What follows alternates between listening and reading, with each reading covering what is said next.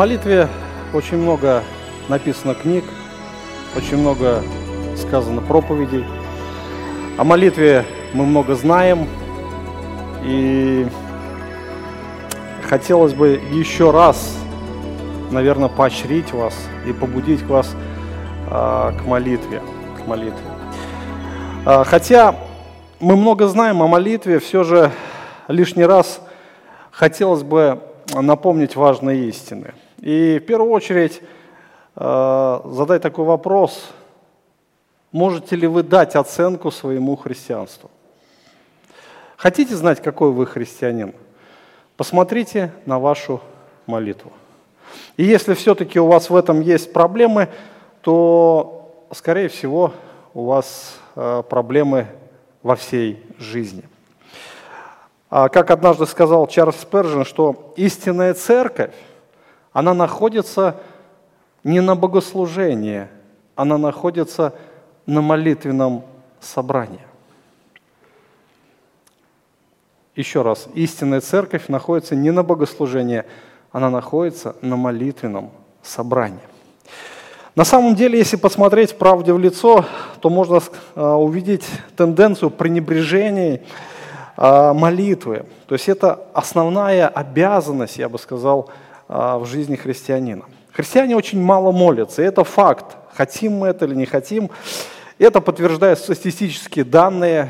А, даже и в нашей церкви я часто спрашиваю верующих, как у вас дела с молитвой. И, в принципе, очень часто слышу один и тот же, почти один и тот же ответ, что ну, мне хотелось бы лучше, у меня с этим проблемы – ну, что-то в этом роде. И некоторые христиане доходят до того, что ну, молятся только перед едой, а может быть и вообще забывают молиться. Проблема с молитвенной жизнью или отсутствие таковой является свидетельством духовной проблем в жизни человека. А я хотел бы а, вспомнить а, выдержку из книги Джона Райла, процитировать. Думаю, что многие из вас ее читали.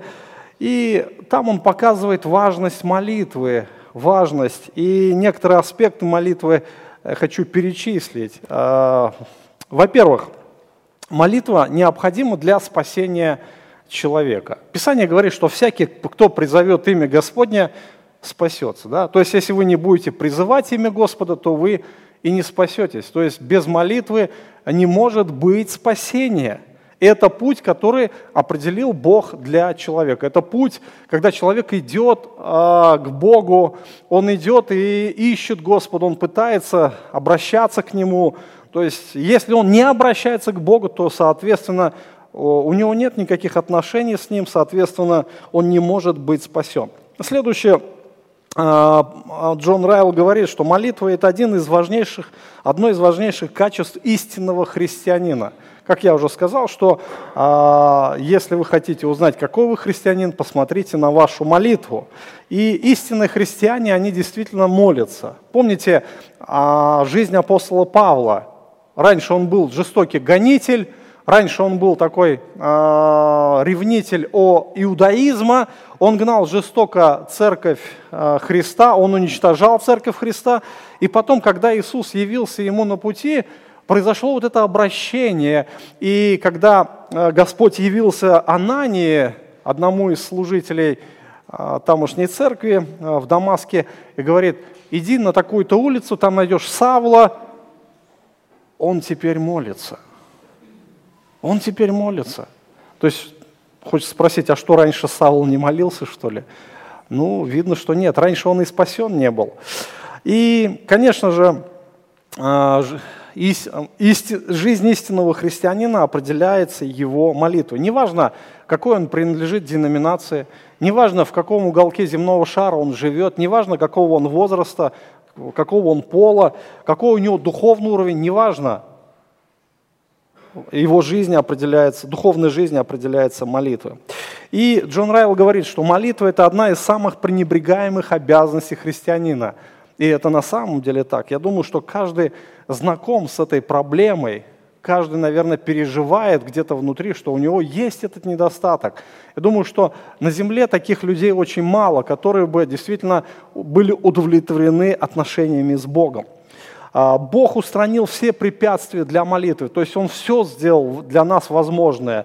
Христос открыл нам путь в небеса, и теперь Господь везде поощряет, поощряет к молитве. То есть Он устранил все препятствия. Если мы видим в Евангелии, Христос постоянно говорит об этом. Молитесь, просите, стучите. Там э, говорит много притч, апостол Павел побуждает очень много к молитве. То есть все у нас есть, все средства, все ресурсы для того, чтобы молиться. Поэтому Бог поощряет к молитве.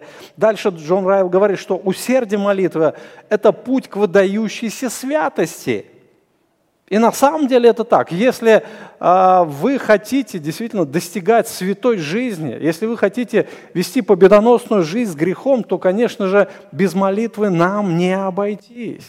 Это один из, одно из средств, которое Бог усмотрел для нас. Конечно же, мы оправдываемся верой, живем верой, но молитва – это путь, наверное, к практической вере. Мы не спасаемся молитвой – но молитва – это средство к практической вере. И Райл говорит, что э, это путь к выдающейся святости. И дальше Райл говорит, что пренебрежение молитвы – это одна из важнейших причин отпадения христианина от церкви. Это на самом деле так, когда э, его духовные приоритеты смещаются, когда он уже не нуждается в Господе, и тогда мир и грех захватывает сердце верующего. И последний э, фактор важности молитвы, э, говорит, что молитва – это один из лучших рецептов счастья и довольства. И это на самом деле так, что в молитве человек начинает быть удовлетворенным. Что такое счастье? Счастье, мы с вами говорили, что когда э, это состояние души, когда человек удовлетворен жизнью, он удовлетворен семьей, он удовлетворен работой, он удовлетворен вообще всем, что у него есть. Неважно от того, сколько у него денег, неважно от того, а, в каком он положении находится, какое он состояние а, находится, да? неважно, каком он занимает положение в обществе. То есть, э, если он удовлетворен в Боге, значит, он счастлив и доволен. И Джон Райл довольно подробно описывает все аспекты молитвенной жизни. Мы не будем рассматривать подробно его книгу, э, не будем рассматривать, что перечислено выше. Я думаю, что вы каждый можете взять книгу «Практическая религия» и самостоятельно ее перечитать. А Все, о чем говорит Джон Райл, э, касается личной молитвы. Это то, что касается моих личных отношениях с Богом. И наша личная молитва нужна нам как воздух для тела, именно чтобы мы могли жить духовной жизнью. И, конечно же, а, какой человек может прожить без воздуха? Все мы понимаем, что никто не протянет и 10 минут, так ведь, да? Вот подумайте, а, как а, человек, вернее, христианин, душит, буквально душит своего духовного человека. Да? Вот. И сегодня мы будем говорить еще об одном аспекте молитвенной жизни верующих. Это молитва о служении. То есть это молитва о жизни и э, деятельности церкви. Господь нас всех верующих соединил в одно тело. То есть в церковь Иисуса Христа. Мы знаем, а, что Писание говорит о церкви. То есть это а, духовное тело Иисуса Христа, где главой является Иисус Христос, и где а, основные жизненные ресурсы, опять же, исходят от самого Иисуса Христа, от Духа Святого. И церковь здесь оставлена на земле, чтобы совершать служение. И мы уже с вами много говорили о том, что каждый христианин является служителем Божьим. Не может быть верующий а, ну, быть верующим, называть себя верующим и не быть служителем Иисуса Христа. Вот это очень важный фактор, который раскрывается нам в Священном Писании. И Господь а, призвал нас к служению в деле распространения Евангелия Иисуса Христа, в деле распространения спасения грешников Бога, а, Богом через жертву Иисуса Христа – и, конечно же, распространение Евангелия – это очень сложная задача, которую поставил Господь а, для своей церкви. И поэтому без Его помощи, без Его силы, без Его жизни, без Его благодати церковь эту задачу не сможет выполнить. Мы приходим в церковь, смотрим на нее как на сообщество людей, как на живой Божий организм, где, а, может быть, главой является Христос. Вы знаете, что у многих людей неправильное понимание церкви. Ну, а, люди приходят и часто хотят что-то от церкви получить или найти какие-то а, какие занятия по интересам ну, в среде церкви. И когда что-то, может быть, не удовлетворяет, ну, начинаются какие-то обиды, какие-то сплетни, э, ну, начинается то, что происходит, наверное, в мире, да, когда какое-то непонимание происходит. Вот. И сегодня я хочу спросить каждого из вас, а молитесь ли вы за церковь? То есть э, нужна ли вообще молитва за церковь и насколько она необходима для меня лично, как для христианина? Я вам скажу, э, изначально хочу сказать следующее, что молитва за церковь – это показатель вашей любви к церкви.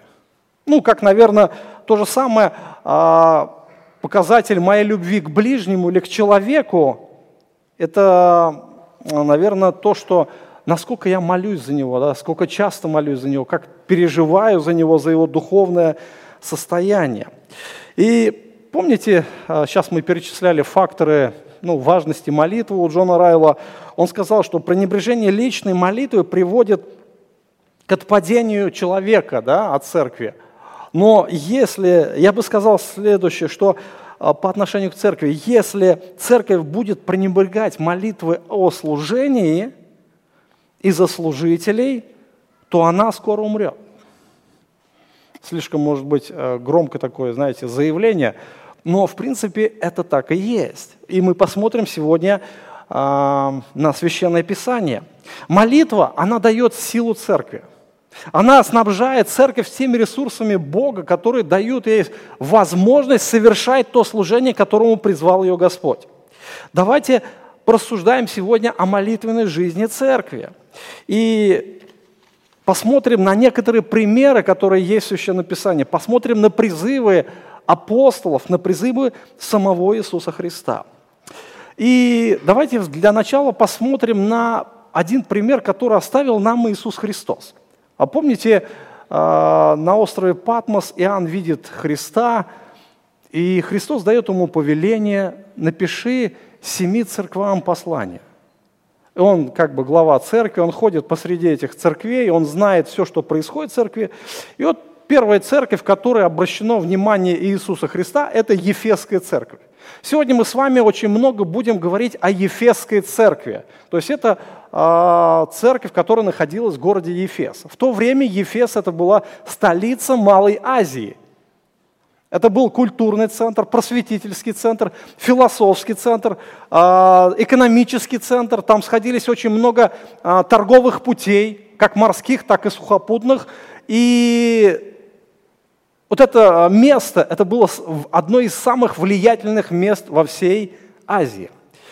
И вот это, а, в эту церковь пришел как-то апостол Павел – и он основал там церковь, вернее, Господь через него основал там церковь.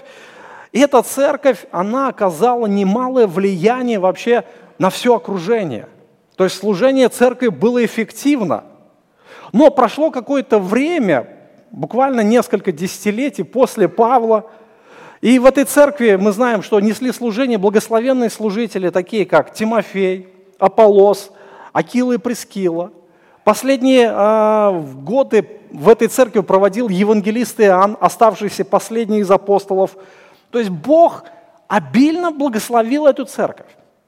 Этой церкви посвящено наибольшее посла, а, количество времени, или сказать, места в Священном Писании. Мы знаем послание апостола Павла к Ефесской церкви, послание к Тимофею, два послания к Тимофею, послание к семи церквям, там тоже Иисус Христос говорит о Ефесской церкви. И на самом деле были времена, когда эта церковь была настоящим благословением для окружающих.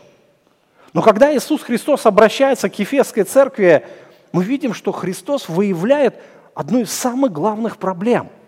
Давайте прочитаем. Откровение 2 глава. Ангелу Ефесской церкви напиши. Так говорит держащий семь звезд десницы своей, ходящий посреди семи золотых светильников. Знаю дела твои, труд твой, терпение твое, то, что ты не сможешь сносить развратных, испытал тех, которые называют себя апостолами, они не таковы. Нашел, что они лжецы. Ты много переносил и имеешь терпение, и для имени моего трудился и не изнемогал но имея против тебя то, что ты оставил первую любовь твою. Итак, вспомни, откуда ты не спал. Покайся, твори прежние дела, а если не так, скоро приду к тебе и сдвину светильник твой с места его, если не покаешься. Удивительно, что э, апостол Павел, когда находился в Ефесе, он много вложил в эту церковь, и церковь, она была, как я уже говорил, благословением. Но здесь что-то поменялось. А, помните книга «Деяния апостолов», а, как начиналось все. Павел, придя в синагогу, то есть когда он прибыл в Ефес, безбоязненно проповедовал три месяца, беседуя, удостоверяя о Царстве Божьем.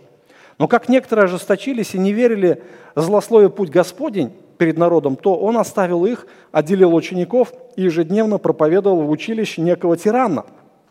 Это продолжалось до двух лет – так что все жители Асии услышали проповедь о Господе Иисусе, как иудеи, так и елены. Все жители Асии услышали проповедь об Иисусе. Все. И это служение церкви. То есть фактически одна церковь оказала колоссальнейшее влияние на целый регион. И вдруг Иисус Христос обращается к церкви и говорит, я знаю, что у тебя очень много дел – что внешне ты вроде бы выглядишь хорошо, прекрасно, у тебя есть а, служение, у тебя есть церковная дисциплина, у тебя есть ученичество, рвение к истине, ты обнаруживаешь лжеучителей, и ты трудишься, изнемогаешь, тратишь силы, тратишь ресурсы, но ты потерял главное, ты потерял ориентир, ты потерял главный мотиватор внутренний, а именно любовь к Господу. Любовь ко мне, буквально говорит Иисус, вы потеряли. То есть вы уже делаете служение не ради меня, а ради чего-то другого. То есть цель, которую ставила церковь, она а, была совершенно другой, не ту, которую ставил Иисус Христос. Любовь к Господу, она является главным определяющим фактором служения. Мы уже с вами как-то говорили о том, что, помните, Иисус спрашивает Петра, Петр, любишь ли ты меня? Он говорит, люблю, Господи. Он говорит, паси. Паси, да, овец моих. То есть любовь ко Христу, она определяет дальнейшее служение. Но без молитвы, почему я затронул этот текст, я хочу сказать следующее, что без молитвы невозможно любить Господа. Человек без молитвы становится самодостаточным. И по сути своей церковь, когда она находится в немолитвенном состоянии, она тоже становится самодостаточной. Возможно, ну я так предполагаю, что вот именно в Ефесской церкви что-то произошло. Утерялась эта связь с Господом, утерялась эта молитвенная жизнь, и результатом стало, что церковь потеряла любовь. Теперь а, люди были самоуверены, они больше надеялись на себя, они больше надеялись на свои знания, на, свою, на свои ресурсы, на свою энергию, на то служение, которое у них уже было, но потерялась вот эта связь. Потерялся вот это, э, вот это, знаете, канал жизни, через который церковь бы тер, э, черпала силу, через которую бы церковь жила и имела успех в деле благовестия. И обратите внимание, Христос призывает к покаянию. Ты говорит, «А, вспомни, откуда ты не спал. Вспомни. То есть ты совершенно потерял тот ориентир. Ты забыл о своем состоянии, кто ты есть вообще. Откуда тебя вообще Господь вытащил и как Он тебя возвысил. Что слава-то не тебе, в принципе, принадлежит. Вся слава принадлежит Господу. И результатом, результатом, говорит, «А, покайся, говорит, и твори прежние дела – то есть те дела, которые перечислены выше, они не являются Божьими делами. Они не являются делами, которые а, движимы Святым Духом и которые приводят к Божьей славе. Это не те дела, которые производят влияние на окружающий мир. была потеряна связь с Господом. Люди стали надеяться на себя. Иисус говорит дальше, если не так.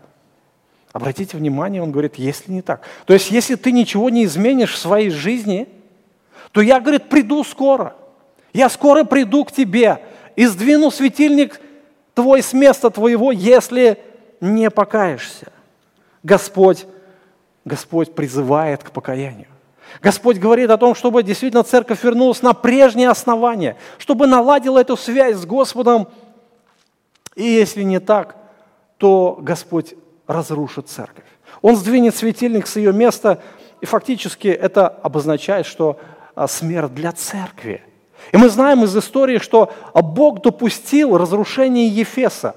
Вместе с разрушением Ефеса прекратило существование и церковь. И там, в том месте, до сих пор никто не живет. До сих пор там нет верующих. Почему? А потому что произошло как раз исторический суд, который совершил Иисус Христос над своей церковью. Он ее просто убрал. Убрал с того места, где она должна была быть. Сдвинул светильник, и уже мы видим, Господь Э, не работает в этом месте. Апостол Павел, апостол Павел, обращаясь в церкви, то есть примерно где-то а, за 30 лет до тех событий, когда Иисус Христос обращался вот именно с этими словами, он побуждал церковь к молитве. Если вы посмотрите на послание к Ефесской церкви апостола Павла, к Ефесинам – то вы увидите там, что Павел очень много молится. Как нигде он молится. В первой главе он молится о том, чтобы Бог дал духа премудрости, откровения к познанию Христа. Чтобы верующие могли уразуметь свое великое положение. Чтобы они могли уразуметь, какими благословениями благословил их Бог, полнотой благословения. Чтобы верующие могли действительно понять, какой ресурс есть в них внутри как безмерно величие могущество в вас верующих. В третьей главе Павел молится о том, чтобы любовь Божья, она наполнила сердца верующих, чтобы Христос укоренился в сердцах, и чтобы Его любовь начала проявляться изобильно. Потом, уже в шестой главе, то место, которое сегодня мы с вами заострим внимание, апостол Павел призывает верующих молиться, молиться о служении молиться о служении. Причем а, Господь будет проявляться именно через церковь. Апостол Павел говорит, чтобы молилась церковь и о нем. Посмотрим это место, 6 глава, с 18 стиха, послание к Ефесинам. А, Павел говорит, «Всякую молитву прошением молитесь во всякое время духом, старайтесь об этом самом, со всяким постоянством и молением о всех святых» и о мне, чтобы мне дано было слово устами моими открыто с дерзновением возвещать тайну благовествования, для которого я исполняю посольством э, в вузах, чтобы я смело проповедовал, как мне должно. Итак, вот этот текст, который мы сегодня заострим с вами особое внимание, увидим, увидим, что Павел поощряет к молитве. Поощряет.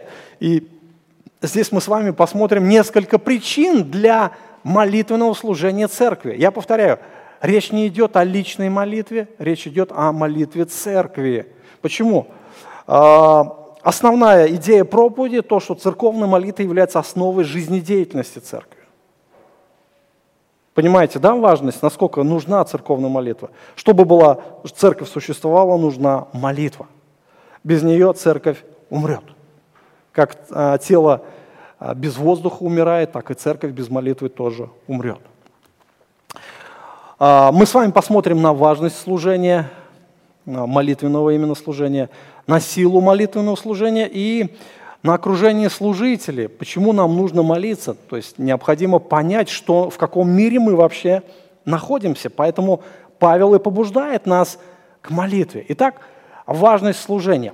Начиная говорить о служении церкви, необходимо понять, насколько это важно. Когда Иисус воскрес, Он собрал всех своих учеников на горе а, в Галилее. Евангелие от Матфея, 28 глава. И он дал им а, самое важное, то, чем должны заниматься последователи Иисуса Христа. То есть, другими словами, если я христианин, да, то чем я должен заниматься здесь на земле? Не просто быть так вот верующим, ну, верить в Бога, да, как-то ходить Богу, поклоняться, да, нет. Иисус говорит следующее. Приблизившись, Иисус сказал им, «Дана мне всякая власть на небе и на земле. Итак, идите, научите все народы, крестя их во имя Отца, Сына и Святого Духа, уча их соблюдать все, что я повелел вам. Вот я с вами во все дни до скончания века». То есть, смотрите – Господь говорит о власти. Он царь царей, Господь господствующих. Он управляет всеми а, властями. Он говорит, дана мне всякая власть. Все, что есть, какая власть есть, полнота и абсолютная власть, монархия, если так а, выражаться, да, принадлежит Иисусу Христу. И на небе, над силами тьмы, над силами света, ангелами, и на земле, над всем миром, над всеми царями дана власть а, Иисусу Христу. И обратите внимание, царь царей дает повеление своим последователям. Царь говорит, идите и научите все народы, крестя их во имя Отца и Сына и Святого Духа, уча их соблюдать все, что я вам повелел. И третий фактор, здесь Иисус говорит о ресурсах, что я с вами – то есть э, силу будете черпать у меня буквально, да? И эта сила будет всегда а, сопровождать вас, потому что я ваша сила, я ваша жизнь. Вот а, это повеление мы называем великим поручением. Великим поручением Иисуса Христа для своей церкви. И это то главное дело, на которое Бог определил церковь. А, здесь, живя на земле, Церковь должна выполнять это главное. Все остальное, оно а, по своей важности отходит вообще на задний план. Оно не так важно. Не так важно даже создание там, семьи в жизни человека, не так важно э, работа, не так важно еще много других факторов по сравнению с важностью этого поручения. Очень важно. То есть все остальное должно быть направлено на совершение этого дела все остальное э, ресурсы жизни человека. И никакое служение, оно не будет исполняться, никакое служение не будет исполняться, пока человек не осознает важности, важности этого служения или важности этого дела. Итак, Иисус говорит о том, чтобы мы шли и проповедовали Евангелие. И церковь является духовным телом нашего Господа Иисуса Христа. И теперь она должна совершать то дело, для которого Иисус и сам пришел. Иисус пришел спасти грешников, и, уйдя с земли, Он оставил свое духовное тело, чтобы церковь могла заниматься тем же самым. Евангелие Иисуса Христа является самым важным. Самым важным, потому что э, все остальное, как я уже сказал, оно не так важно. Э, наши отношения с Господом – а, они происходят а, непосредственно через молитву. И чтобы осознать вот эту важность, важность поручения Христа, нам нужно проникнуться Его Духом. Чтобы Христос, Его чувствования отобразились через нас. Чтобы мы оценили мир не то, как мы смотрим обычно, а как смотрит на Него Иисус Христос. И без молитвы мы никак не обойдемся. Апостол Павел говорил о себе следующее – что он говорит, я должник, я должен еленным и варварам, мудрецам и невеждам, и так что до меня я готов благовествовать и вам, находящимся в Риме. Я не стыжусь благовествования Христова, потому что оно есть сила Божия к спасению всякому верующему, во-первых, иудею, потом и елену. Обратите внимание, Павел осознавал себя должником. То есть долг, он всегда подвигает к какому-то действию. Не просто так. Вот, например, вы кому-то должны денег, денег да, какому-то числу. И вот чем ближе этот срок, тем сердце начинает больше ёкать, да, но если совесть еще есть, да, вот. И когда срок подходит, человек начинает уже что-то делать, начинает искать где-то средства, чтобы отдать долг, так ведь, да. И апостол Павел говорит, я должник, я должен и еленам, и варварам, мудрецам и невеждам. И так что до меня я готов и вам благовествовать. Почему? Зачем это нужно тебе, Павел? Потому что Евангелие Христова – сила Божия к спасению всякому верующему. То есть, другими словами, если человек не уверует в Евангелие, не услышит Евангелие, его жизнь пройдет напрасно. Тысячи людей, миллионы людей идут в погибель ежечасно, ежедневно, ежемесячно, ежегодно. И этот поток не, э, не прекращается. Кто остановит это? Бог оставил церковь. И Бог дал церкви необходимый ресурс, чтобы а, спасать грешников, чтобы нести это слово о спасении. Если человек не уверует, то он погибнет. Неважно, чего он достигнет в жизни. Он может быть а, хорошим человеком. Он может а, достигнуть в жизни больших успехов, заработать много денег, стать великим, сделать много полезного для людей. Но если он не примирится с Богом, то его жизнь пройдет напрасно. Иисус сказал, какая польза человеку, если он приобретет весь мир, а душе своей повредит, или какой выкуп даст человек за душу свою. Друзья, мы можем много говорить о важности благовестия, о важности служения, но если мы не проникнемся Духом Христовым, если действительно Христова благодать не будет в нас действовать, то слова только останутся словами. Мы говорим много об этом, но очень мало дел, очень мало. Посмотрите, оцените свою жизнь во свете благовестия. А как вы благовествуете? Кому вы последний раз рассказывали о Господе? Кому вы последний раз говорили о грехе? И все дело в том, что, наверное, а, причина одна. Причина одна, почему так мало благовестия, или оно совсем отсутствует, потому что Дух Христов не пребывает там. Проблема с молитвой, проблема в отношениях с Господом, проблема э, с пониманием истины, которую открывает сам Господь. Поэтому, друзья, и первое, наверное, с чего нам нужно начинать, это молиться. Господь, дай мне осознать глубоко внутри, что весь мир лежит во зле. Весь мир идет в погибель, а я просто так сижу, я просто так наслаждаюсь этой жизнью. Я смотрю, и мне абсолютно без разницы, что будет с этим человеком, с этим человеком, с тем. Мне без разницы, что будет с тем народом. Мне без разницы, лишь бы мне было хорошо. Вы понимаете, что это эгоизм. Это не дух Христов, это нечто другое, это э, самонадеянный, эгоистичный дух, который действительно приведет к трагедии всей церкви. Братья и сестры, я призываю вас сегодня к молитве в первую очередь о том, чтобы осознать нужду, нужду этого мира, так как ее осознает Иисус Христос. И если действительно в нас есть Дух Божий, то его чувствования должны проявляться через нас – Обратите следующее, то, что Господь э, говорит, что служение церкви необходима сила. А тот текст э, в послании к Ефесянам, который мы с вами э, размышляли, да, с чего мы начали, и мы его сейчас подробно разберем, он стоит в контексте всеоружия Божье. Всеоружие Божье. Апостол Павел э, начинает этот фрагмент Писания, говорит – Наконец, братья мои, укрепляйтесь Господом и могуществом силы Его. Укрепляйтесь Господом и могуществом силы Его. То есть дело благовестия, дело служения церкви невозможно совершить без действия божественной силы, без Его божественных ресурсов. И Павел говорит о Божьем всеоружии. Он говорит, примите всеоружие Божье.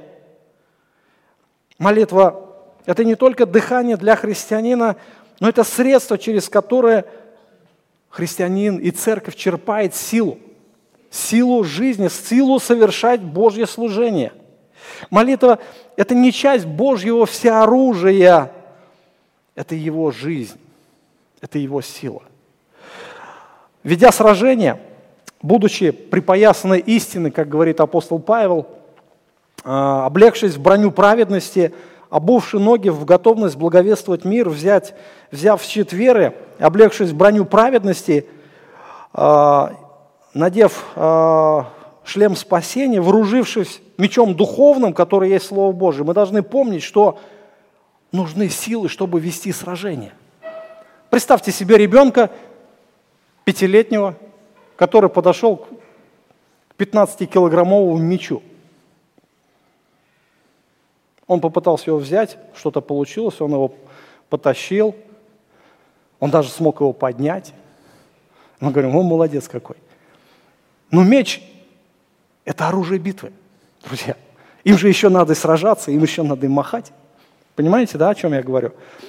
Павел говорит много о всеоружии, о щитах, о шлеме, о мече, но чтобы этим всем управлять, нужна сила. Что толку, если я на себя одену, одену, да, этот, э, всю, вот эту вот, как сказать, экипировку, и подняться не смогу? Какой я тогда воин? Какой я вояка на поле битвы? А никакой. А что толку от такого человека? А никакой, никакого толку и нету. Мне вспоминается Давид, когда на него надели все эти латы, он такой оделся и думает, а как же я с этим буду жить, э, воевать-то с этим Голиафом, да, трех с половиной метровым? Он говорит, нет, это не мое вообще, это не мое, я не привык. Ты что, Давид, ну, это же престижно, да, быть в таком обмундировании. Да нет, говорит, не мое это. Силы не хватает, может быть, чтобы все это... Это же еще махать надо мечом, сражаться, еще и защищаться против этой махины, понимаете, да? Вот. Христианин – это воин, который ведет войну. И, конечно же, не имея силы, не имея силы, все, что перечислил апостол Павел, будет бесполезно. Знание Библии, знание истины, глубокое познание истины будет абсолютно бесполезным, если не будет духовных внутренних сил – мы можем знать Библию наизусть, мы можем знать богословие, мы можем знать ключевые элементы Писания, тайны, очень глубокие тайны. Мы можем а, вести рассуждения, диалоги с философами, загонять их в угол, но если нет силы, духовной силы, все это будет абсолютно бесполезным, друзья. Все это, все оружие, оно будет лежать мертвым грузом где-то в уголке моего духовного дома. И апостол Павел говорит к Ефесской церкви, друзья, у вас все есть, у вас есть жизнь. Вы благословлены, благословлены всеми духовными благословениями. Благословен Бог и Отец Господа нашего Иисуса Христа, благословивший нас во Христе всяким духовным благословением в небесах. Обратите внимание – что говорит Павел? Он говорит, у вас все есть. У вас есть все благословения во Христе. Все абсолютно. Вы ни в чем не нуждаетесь. Мы сделаем такой беглый обзор. Какие же благословения имеют верующие? И апостол Павел к Ефесской церкви пишет, перечисляет все эти благословения. А мы их тоже постараемся буквально а, так вот бегло перечислить. Во-первых, 4-5 стих 1 главы. «Мы избраны Богом, предопределены им, усыновлены, усыновлены как Его дети. А Бог облагодатствовал а, обильно нас. А, Господь дал нам прощение и искупление. А, Господь дал нам откровение Его тайны. Господь сделал нас наследниками во Христе». 11 стих 1 главы. Господь запечатлел нас Святым Духом – он оживотворил нас для новой жизни, во второй главе 5-6 стих. Мы являемся творением Божьим для добрых дел. Господь благословил нас всеми благословениями. Мы получили Божий мир, стали едины со Христом и составляем одно тело с другими верующими в Него. Мы сделались согражданами Божьего Царства, членами Его семьи. Мы устрояемся в Божий храм – являемся жилищем Святого Духа. Имеем дерзновение, надежный доступ к Богу. Во Христе имеем могущественную силу больше, чем можем себе даже представить. имеем единство Духа в союзе мира, получили в отдельности каждый свой дар для служения, для созидания церкви. Мы благословлены Богом, который поставил особо дарованных служителей, чтобы совершать Его труд. Научены самим Иисусом Христом, мы облеклись нового человека, созданного по Богу, стали светом этому миру. Нам предлагается полнота Духа Святого – имеем не наставления, необходимые ресурсы, чтобы поддерживать взаимоотношения с другими людьми согласно Божьего предназначения, и получили Божье все оружие, которое сделает нас непобедимыми в сражении с сатаной и бесовскими силами зла. Друзья, это только поверхностно. Я вам перечислил, какие благословения имеют верующие во Христе. Но фактически, если мы можем собрать это все в одну кучу – и не получив Божьей силы использовать это в своей жизни, оно будет абсолютно бесполезным. Бесполезным для нас. И обратите внимание, что а, Господь, Господь дал, дав нам все это необходимое, это ну, как бы благословение, да, здесь мы не видим каких-то материальных ценностей. Здесь больше а фактически все говорится о духовных богатствах во Христе. Но часто христиане концентрируют свое внимание не на духовных, а на земных благословениях, не обращая внимания на духовные, настолько а, положиться на физические ресурсы и не чувствуют необходимость благословения духовного порядка. То есть э, часто христиане а, приходят в церковь не чтобы получить полноту благословения Христа, а чтобы у них был счастливый брак, добропорядочная семья, воспитанные дети, посещение э, всей семьей церкви, которая растет и умножается, все, что может служить поводом к росту самоуверенности и удовлетворенности, материальный достаток, еще много-много-много земных благ. По сути, я не говорю, что это плохо, но это не является главным. В принципе, достижение всех этих вещей мы можем а, и не, не обращаться к Богу. Вы понимаете, что человек может стать самодостаточным. И очень много есть и успешных людей этого мира, которые имеют все это вышеперечисленное, но которые не имеют ничего из духовных благ, которые дает Иисус Христос. Господь э, поощряет нас к тому, чтобы мы понимали свое положение. И а, Господь хочет, чтобы мы жаждали Его, чтобы мы понимали, что мы целиком и полностью зависимы от Него, и без Его поддержки нам не выжить. Обратите внимание на текст, который мы с вами остановились, и апостол Павел обращается к церкви и говорит, то есть в контексте все оружие Божие, он говорит, что всякую молитву, прошение молитесь во всякое время духом, Старайтесь об этом самом со всяким постоянством и молением о всех святых, святых.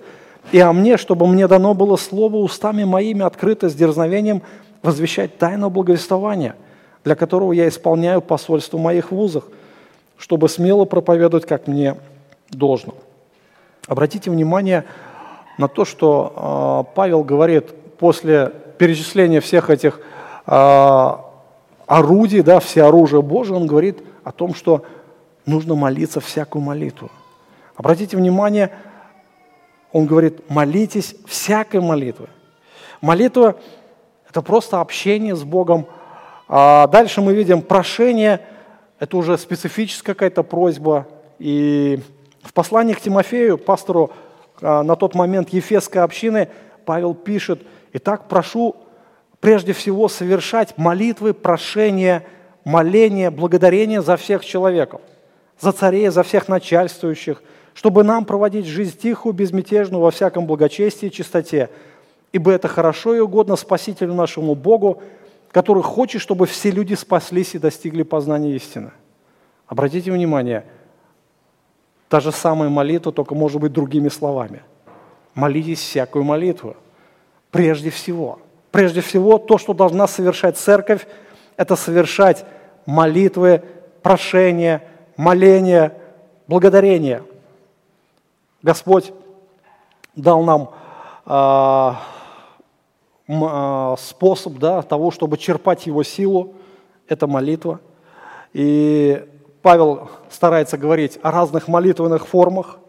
Согласно предписаниям Священного Писания и практическим примерам, мы можем а, молиться всенародно, мы можем молиться наедине, сильным воплем или просто, может быть, шепотом или в мыслях, про себя, подготовившись э, э, к вознесению, моление или спонтанно, сидя, стоя, колено преклонно и даже лежа, дома или в церкви, работая в дороге со сложенными распростертыми руками, э, открытыми или закрытыми глазами, слонив голову или держа ее прямо или наоборот к небесам подняв.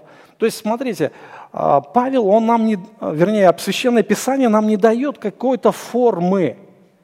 Молитва – это состояние духа. Апостол Павел говорит, непрестанно молитесь, то есть находитесь в этом состоянии, и чтобы ваше внутреннее, а, внутренний человек был в постоянной связи со своим Творцом. Обратите внимание на следующее. Он говорит, во всякое время. Во всякое время. То есть нету ограничения, нету такого момента, когда ты не должен был бы молиться. Неважно где, неважно в каком состоянии. Ты молись, а, молись постоянно. То есть буквально постоянно осознавая присутствие самого Бога в твоей жизни. Помните примеры в Ветхом Завете? Енох, Ной. У них есть одно сходное качество. Написано, ходил Енох перед Богом. Помните, да? А что значит ходить перед Богом?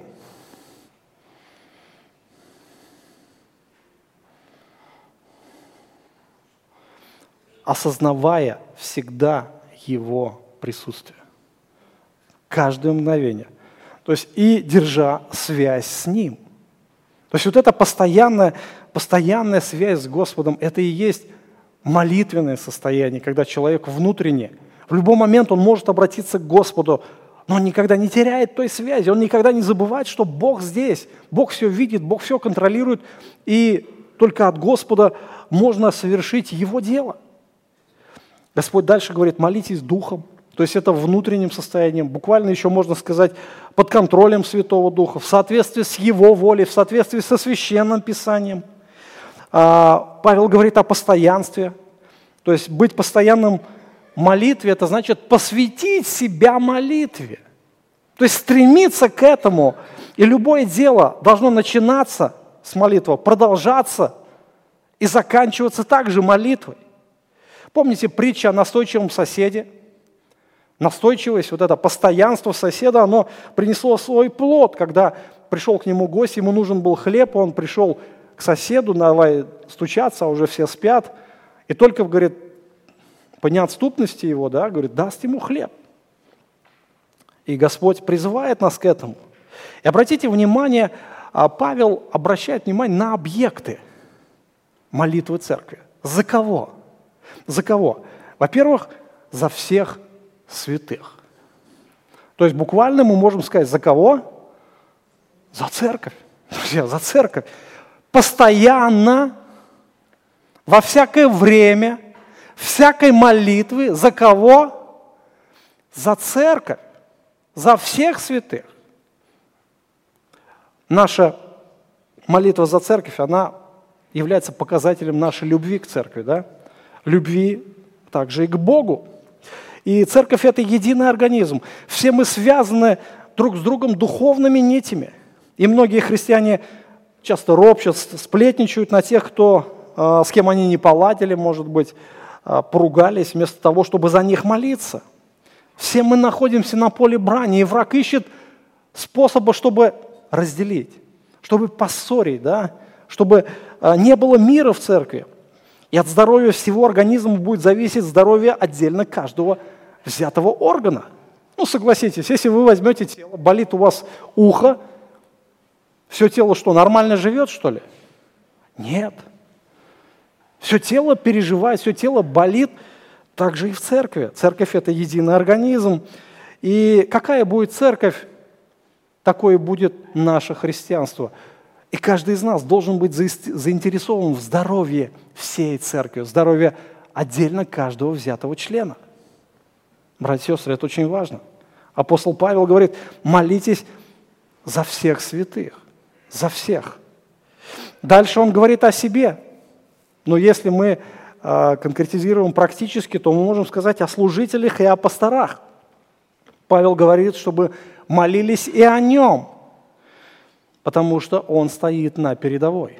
Он идет на территорию врага, он воюет на территории врага, он окружен врагами, и ему нужна сила, ему нужна поддержка – когда мы смотрим на Павла, то мы можем сказать следующее, что Павел – это великий человек.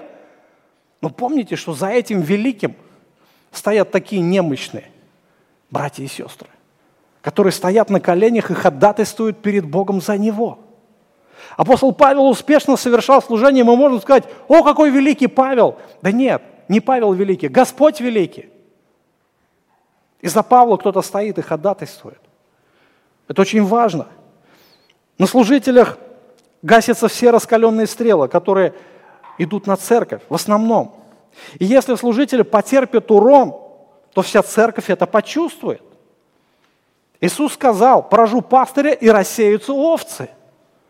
Вы понимаете, насколько это важно? Павел, он не был человеком-одиночкой, за ним всегда стояла церковь и он всецело осознавал себя частью большого единого организма, которое есть Церковь Христа.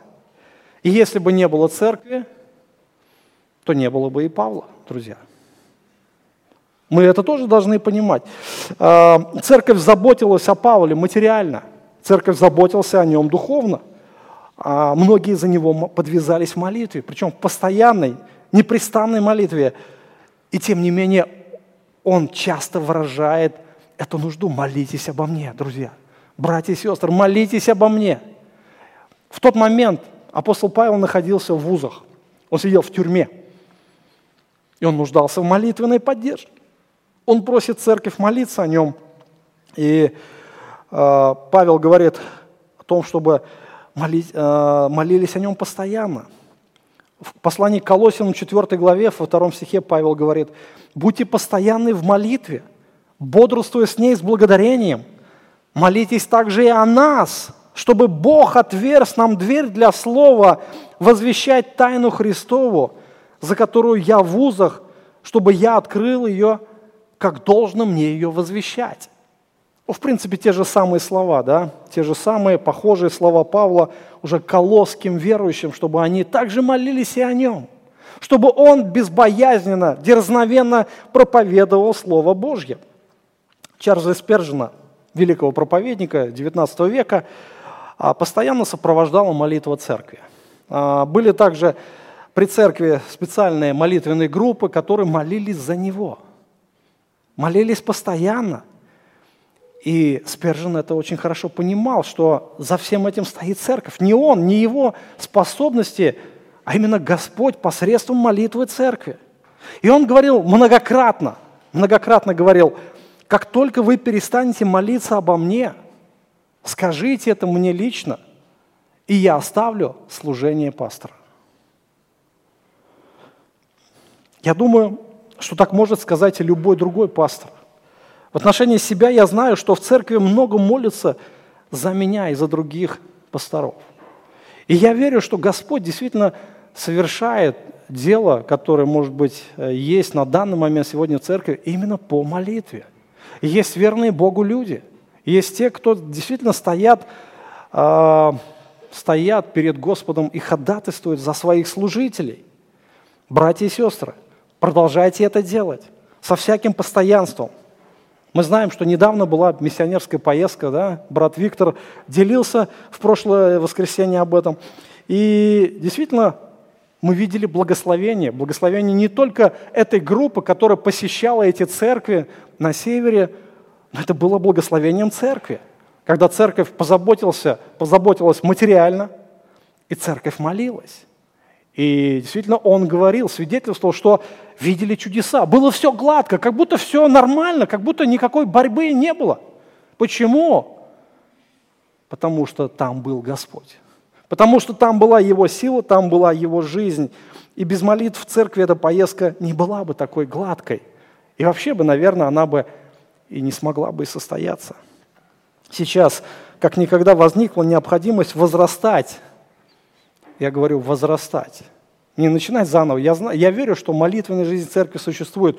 Но нам необходимо все больше и больше возрастать в молитвенной жизни церкви. Апостол Павел также говорит, чтобы мы молились, послание к Тимофею, да, совершали молитвы, прошения, моления, благодарения за всех людей. За всех людей. То есть это люди, которые окружают нас. Они тоже нуждаются в молитве. Также Павел говорит о том, чтобы мы молились за правителей и за начальство. А, от их действий будет зависеть жизнь в стране. Мы являемся гражданами земного царства. И мы должны поддерживать жизнь и развитие этого государства – в нашем случае российского. И Писание говорит, что сердце царя в руке Господа, и он направляет пути царя куда хочет. Итак, братья и сестры, будем помнить, что без молитвы у церкви не будет силы совершать служение. Очень важное служение и, наверное, одно из основных служений, которое должно быть в церкви. Без этого не будет силы, не будет успеха не будет жизни. Последнее, вкратце, э, вкратце хотелось бы еще затронуть и окружение. Апостол Павел э, писал контексте вот этой, ну, текст, в контексте все оружие Божие. И помните, Иисус сказал, «Я посылаю вас, как овец среди волков». Овцы среди волков. Может ли стадо выжить, когда туда проникает волк. И если его не остановить, что будет со стадом? Волк вырежет все стадо. Он не оставит ни одной овцы. Но здесь мы видим парадокс. Иисус говорит, я вас посылаю как овец среди волков. Более того, в стадо волков, да, вот э, я вас посылаю одну, две, три, вас будет меньшинство, их будет больше. И как вы думаете, как может выжить, выжить овца в стаде? Только при помощи сверхъестественной божественной силы. По-другому она не сможет выжить. И поэтому Иисус говорит о том, что а, вы понимали, осознавали свое окружение. То, в чем вы находитесь, где вы находитесь – наше служение находится на территории врага. И мы заходим во владение сатаны и стараемся ограничить его влияние. Помните, когда Иисус сказал о церкви, вот я создам церковь мою, и врата ада не одолеют ее? Речь идет о том, что церковь должна вести наступательные действия. Именно а, церковь, она а, ведет не оборонительные действия, а наступательные. Ворота ада – это защита ада. Но церковь, она не а, прорывает эти ворота. Она заходит на территорию противника, и она вырывает обреченные души. Она забирает эти души для Господа. Ворота ада не смогут удержать церковь. Сегодня, когда смотришь на христианство, возникает такое чувство, что ад и церковь поменялись местами. Что как будто ад нападает на церковь, что церковь ведет оборонительные действия дьявол и его демоны ведут яростную атаку на верующих, на служителей, на всю церковь в целом. И церковь как будто защищается, но Иисус говорит, нет, я посылаю вас, как овец среди волков. Вы находитесь на территории врага. Врата ада не одолеют церковь. У вас есть сверхъестественная сила, у вас есть божественные ресурсы. И Господь говорит о том, что Э, мы должны осознать это окружение, осознать свою миссию, осознать то, что нам необходима сверхъестественная сила. Апостол Павел в той же шестой главе говорит, что наша брань не против э, крови и плоти, но против начальств, против властей, против мироправителей тьмы века сего, против духов злобы поднебесной. Вот объекты нашей борьбы. Не плоть и кровь, не материальная сфера, да, не люди, которые здесь нас окружают, а именно духовная брань. Мы находимся все с вами на передовой. Представьте себе, если вы попадаете в зону боевых действий. Как вы ведете себя? То есть, когда летят снаряды, когда свистят пули, неужели вы так вольготно расхаживаетесь, как будто ничего не происходит? Да, конечно же, нет.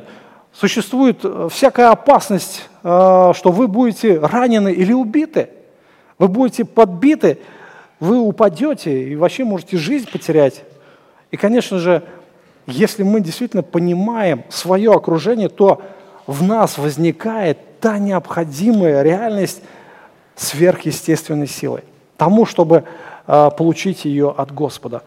И Господь призывает нас тому, чтобы мы стояли в проломе. Мы ведем эту брань, и нам нужна сверхъестественная сила.